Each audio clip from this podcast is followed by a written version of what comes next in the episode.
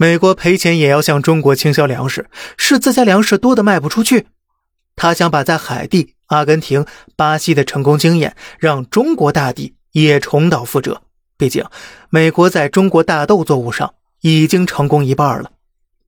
当前经济形势下，不管农业亦或是工业，都已经不是单纯的商品了。时间回溯到一九九四年，美国扶持阿里斯蒂德当上海地总统，大米的进口关税从百分之五十骤降到百分之三。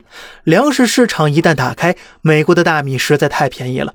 不出几年呢，海地已经没有人种地了，毕竟丰收了也卖不出去呀。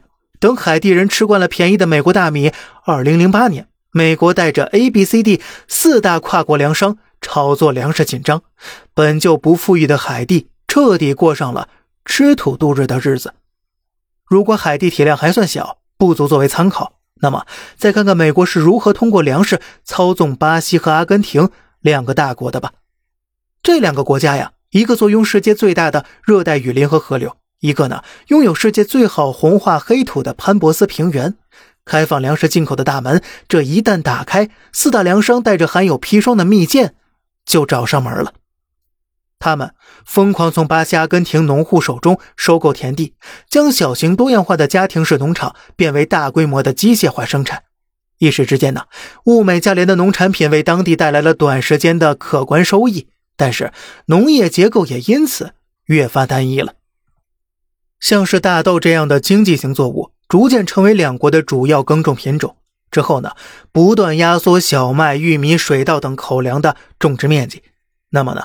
两国的整个粮食安全就像是坐上了风雨飘摇的小船一样，在国际资本的浪涛中啊，这个时候已经毫无招架之力了。